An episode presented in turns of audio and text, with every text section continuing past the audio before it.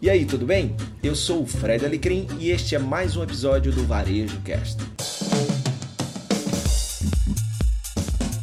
É isso aí, agora eu estou aqui simplesmente com Fred Alecrim. Esse cara eu tive a oportunidade de conhecer em Orlando, no evento lá, Jornada Empreendedora, do nosso querido amigo Alexandre Damiani, é, e o Fred é um empreendedor, escritor, palestrante, aí com vários livros escritos também.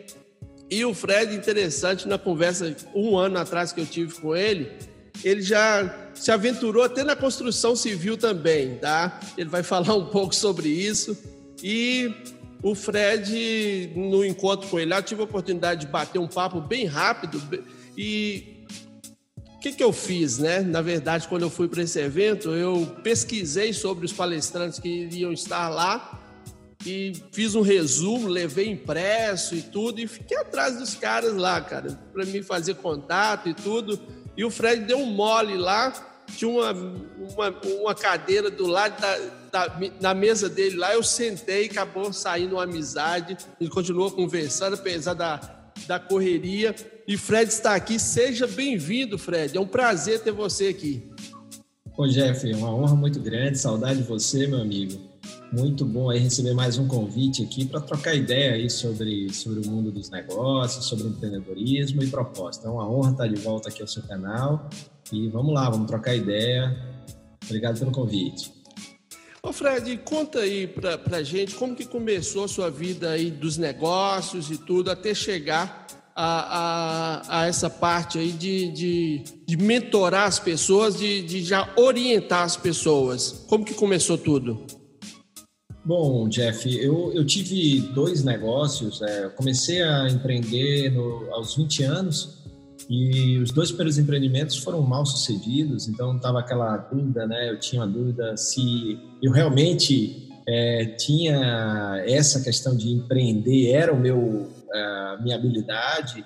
Mas aí minha irmã me chamou para uma terceira, um terceiro empreendimento que aí funcionou muito bem. A gente teve uma empresa bem sucedida por 25 anos. E aí, enquanto eu estava tocando essa empresa com ela, paralelamente, eu estava desenvolvendo uma outra carreira, que é uma carreira de é, educador corporativo.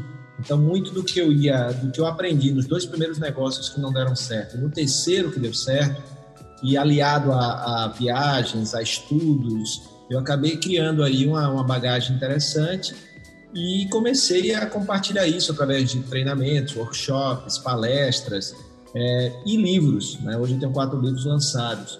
E aí, é, enquanto essa carreira ia se desenrolando, eu, juntamente com o gerente naquela época da, dessa, desse negócio com a, minha, com a minha irmã, a gente abriu um outro negócio é, que chama Credere, que está ligada a, é uma empresa de tecnologia que atua no setor automotivo. A gente ajuda concessionárias a venderem mais, é, trazendo a experiência de compra do veículo, principalmente a parte de análise do crédito, é, cadastro, análise de crédito, integração com o banco, é, aprovação de proposta, é, toda online. A gente faz essa, essa parte online. Hoje a gente tem um, um é, residente no Cubo, que é um, um empreendimento da, do Banco Itaú em São Paulo. Tem várias startups que estão lá. E aí, é, hoje, o meu lado empreendedor está ligado ao Credere, enquanto que eu continuo com o Algo Mais, que é a minha empresa de educação corporativa. E aí, por causa dessa bagagem é, com o empreender e o educar corporativamente, porque cada vez que você dá um treinamento, cada vez que você faz uma consultoria, você também aprende bastante com aqueles clientes. E é, aliado a isso, eu sempre fiz missões internacionais, levando empresários para é, para ir para os Estados Unidos, para Nova York, como feira de varejo do mundo, para conhecer bastidores da Disney em Orlando, na Flórida, é, também para a Europa.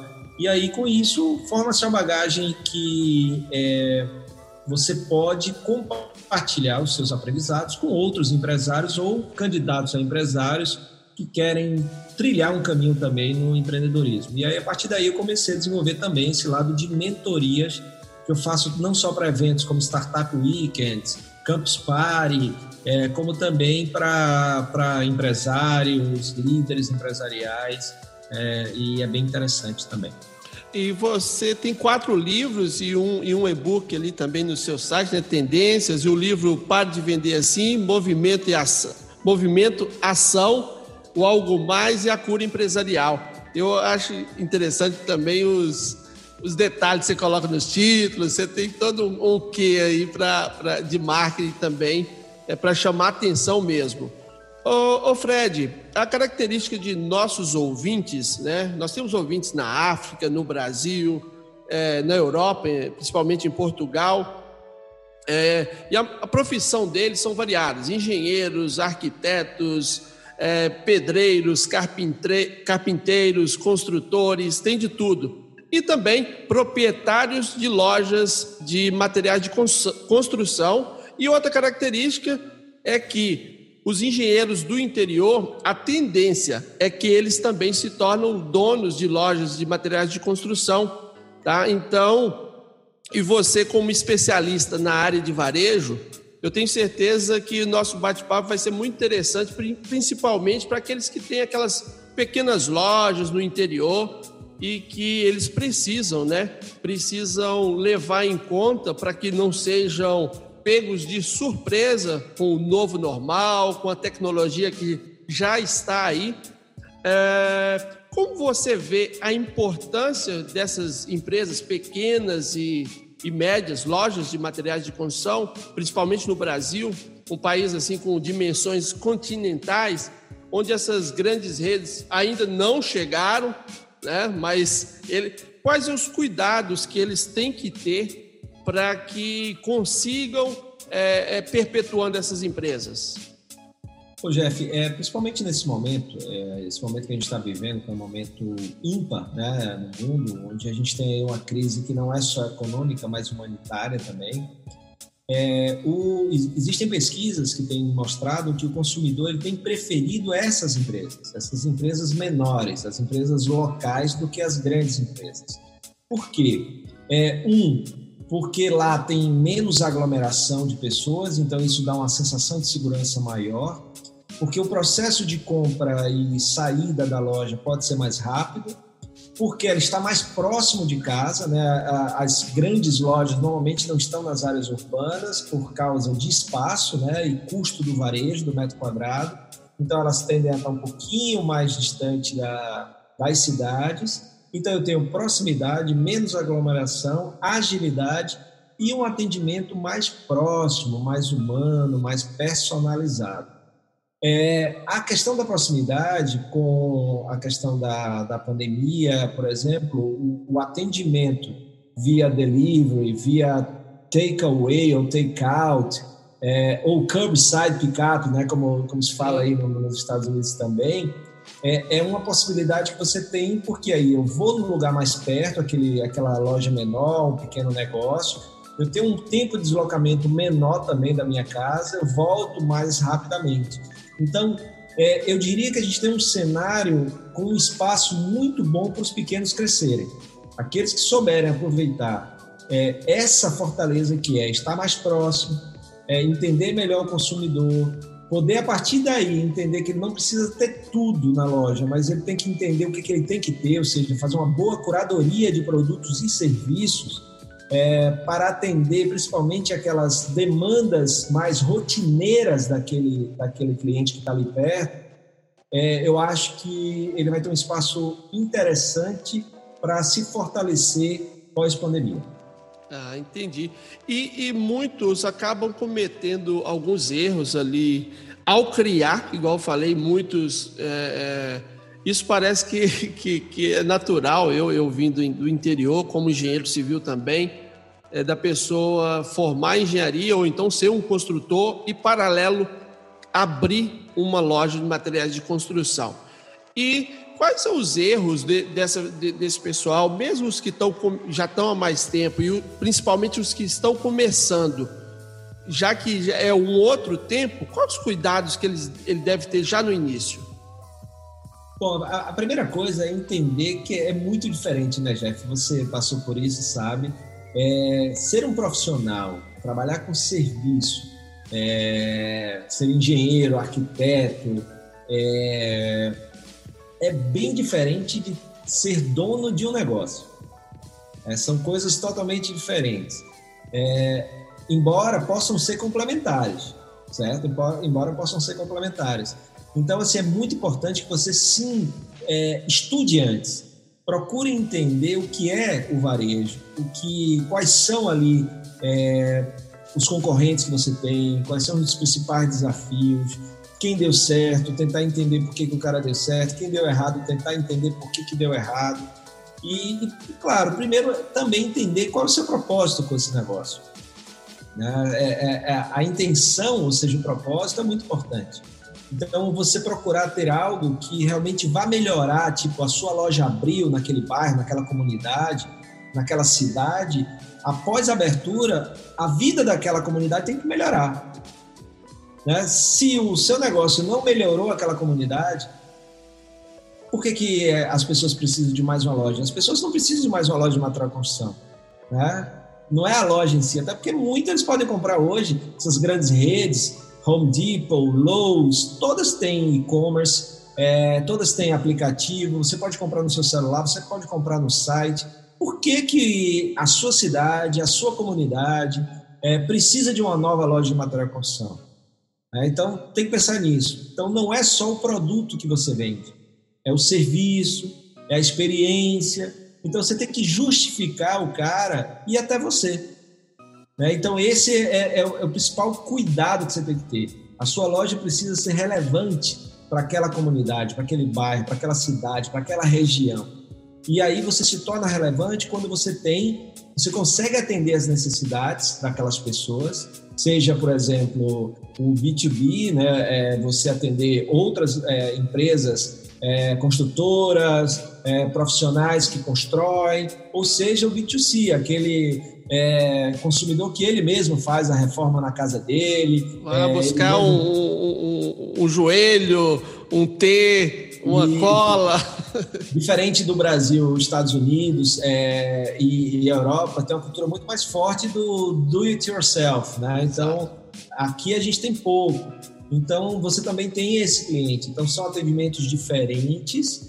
É, e aí você pensar essa experiência. Por exemplo, se a gente pega é, um outro segmento, certo? Pet shop. Recentemente eu tive, antes dessa pandemia, eu estava em Orlando com um grupo de uma grande rede de pet shops do Brasil que levou seus principais clientes e a gente foi visitar algumas pet shops lá, é, bastidores da Disney, essas coisas e tal. E eu levei eles para ver duas grandes, né? A Petco, é, que é uma das referências que vocês têm nos Estados Sim. Unidos, mas também levei para menores, tá? Regionais que só tem ali é, há espaço para as duas, mas o pequeno precisa entender como é que ele preenche esse espaço, que não é competir diretamente. Às vezes o, o grande, né, você falou aí, por exemplo, em termos de Brasil, os grandes, tipo Leroy Merlin, é, o Le, Leroy Merlin, né, e, é, ou, ou outras redes grandes, você competir, o que é que esses caras trazem primeiro? Ele tem um, uma grande variedade,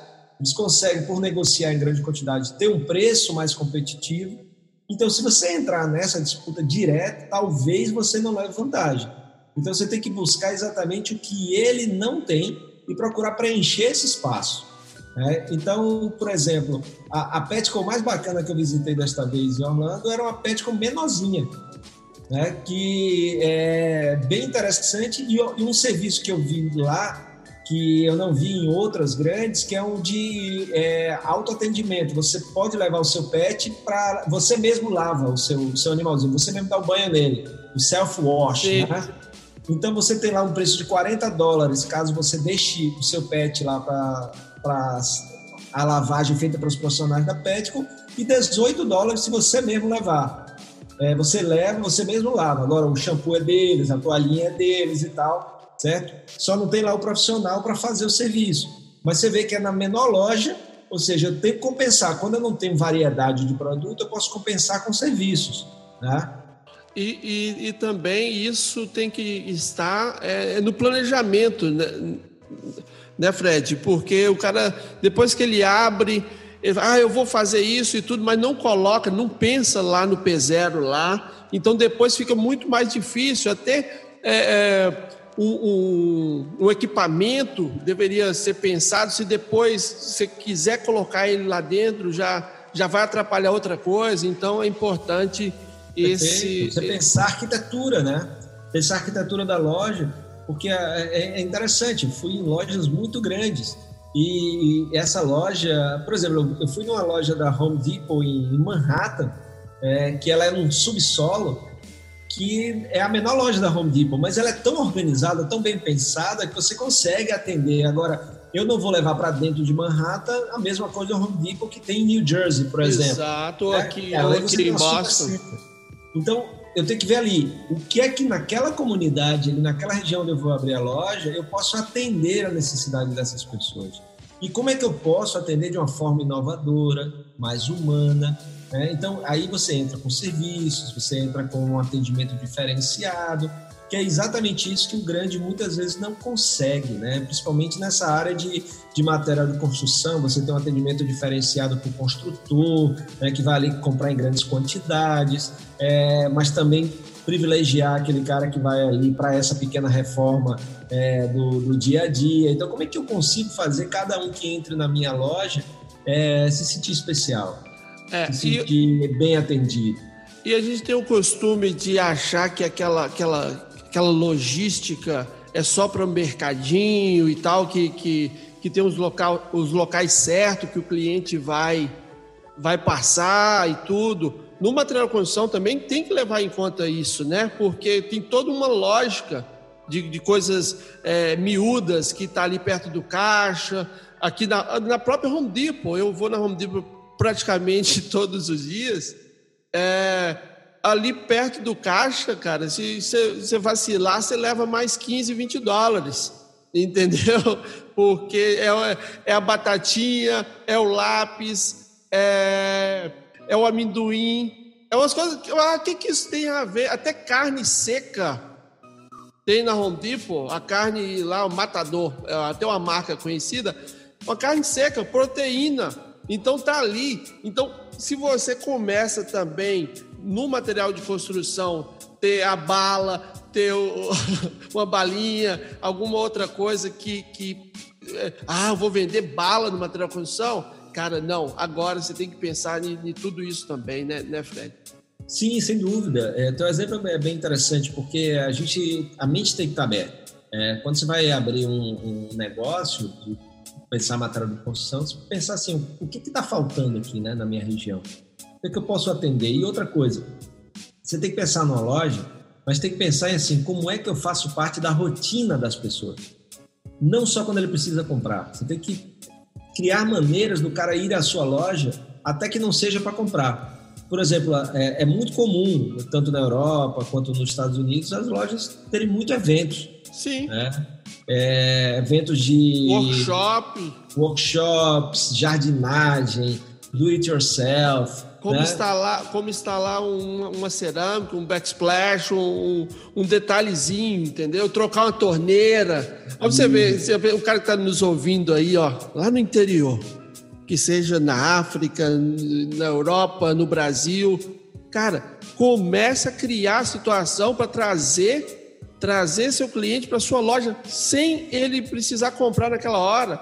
Chama uma pessoa para palestrar, fala que você vai dar um curso de limpeza dos azulejos para proteger de mofo, por exemplo. É, entendeu? Aí o cara vai. É, hein, Jeff? Se a gente for pegar agora, por exemplo, nesse momento, você pode dar um treinamento de protocolos de PHS, né? São processos higiênicos sanitários, Sim. Que, é, que agora são tão importantes nas lojas. Como é que eu trabalho a bioprevenção, né? Para que minha equipe fique segura, para que meu cliente fique seguro. Então você pode dar workshops disso daí, você pode dar workshops de é, como fazer pequenas reformas em casa, pequenos ajustes, pequenos consertos. Né? Então tem muita coisa. O importante, qual o objetivo principal disso?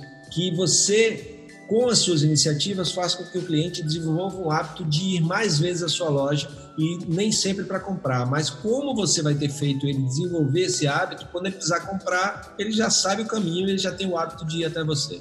E claro, ter também uma presença digital, que é muito importante, né? Que é outra coisa pós-pandemia, esse legado da digitalização é, do consumidor. Então, o consumidor sai mais digital ainda.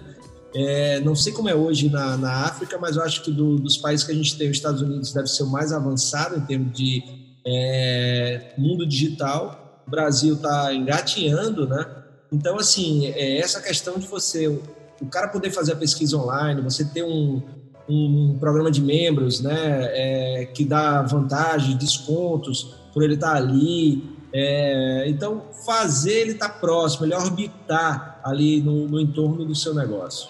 Ô Fred, e outra coisa, e não esquecer do tradicional também, tá? Aqui nos Estados Unidos é comum ainda mala direta.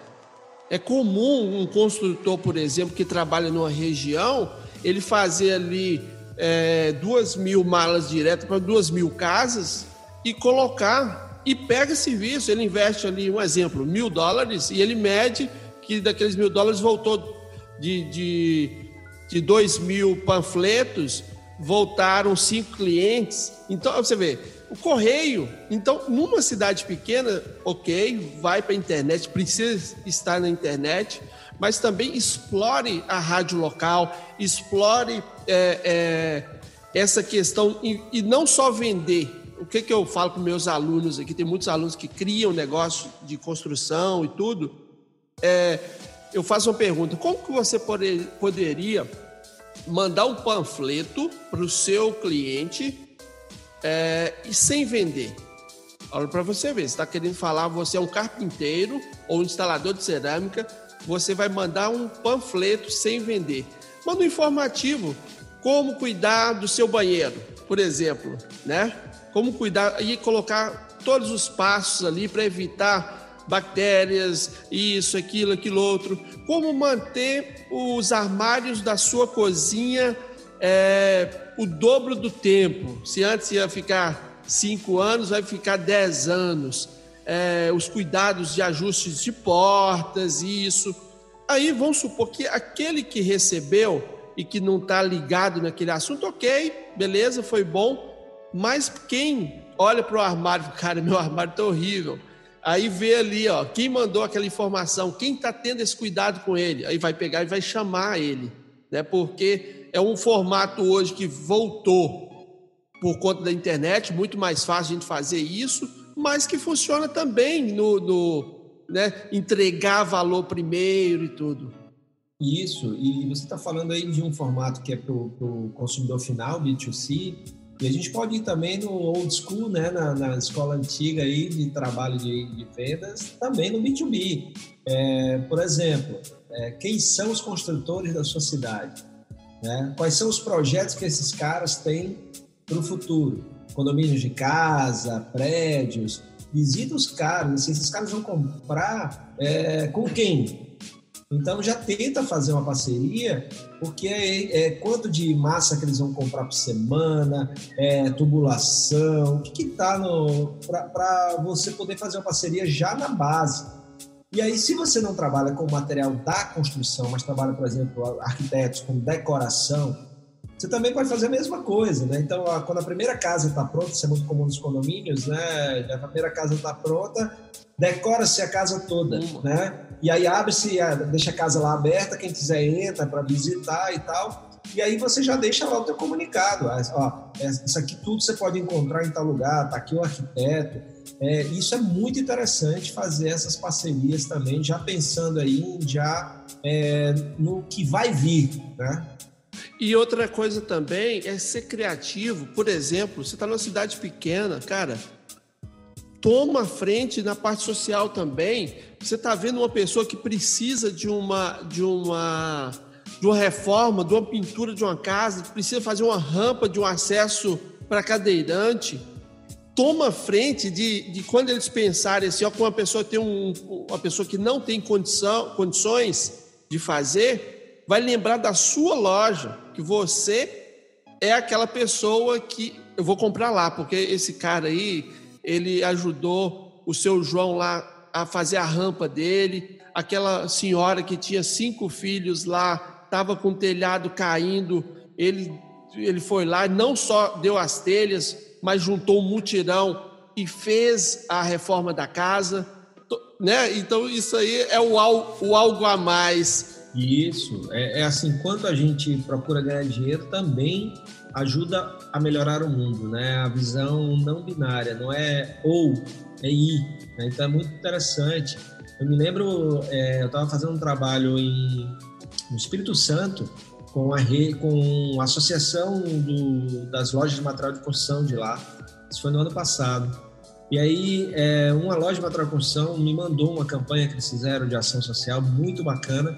Eles tinham lá um, um acúmulo né, de tintas que não venderam, mas também tem ali uma, uma, um vencimento né, para as tintas e tal. E estava perto ali, então eles decidiram ir numa comunidade carente e pintar as casas. E aí chamaram da população quem gostaria de ir para ajudar a pintar. Né? E aí mobilizaram a, a, a cidade toda. Eu achei uma ação muito bacana que vai muito ao encontro do que você está falando aí.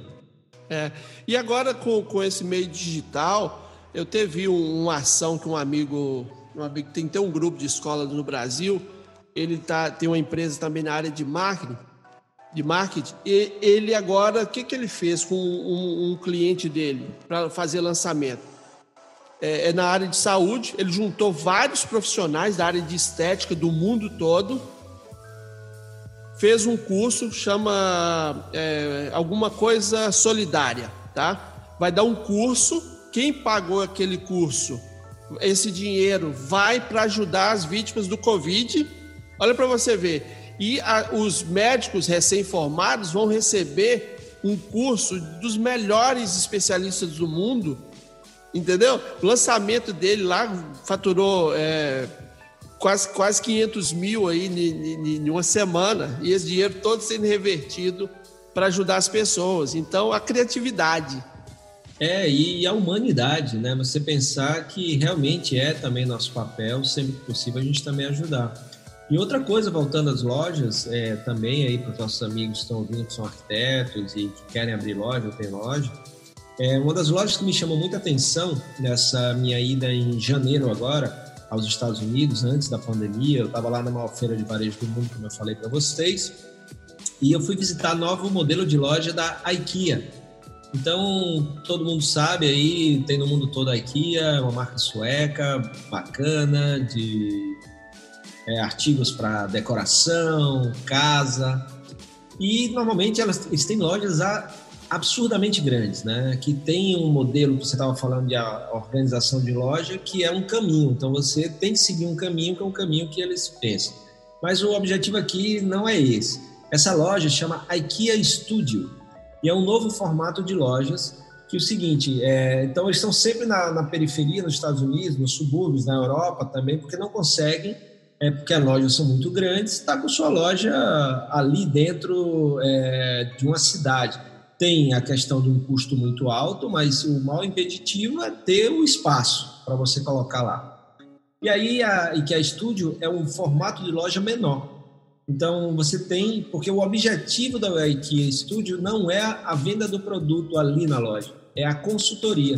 Então o que, é que eles têm lá? No andar você anda, tem são dois andares. No primeiro andar você tem alguns é, ambientes montados, como quem já foi no IKEA sabe, turma do Brasil que não viu a IKEA, muito similar a Tokstok, uhum. Etna, similar, não é a mesma coisa, mas é similar.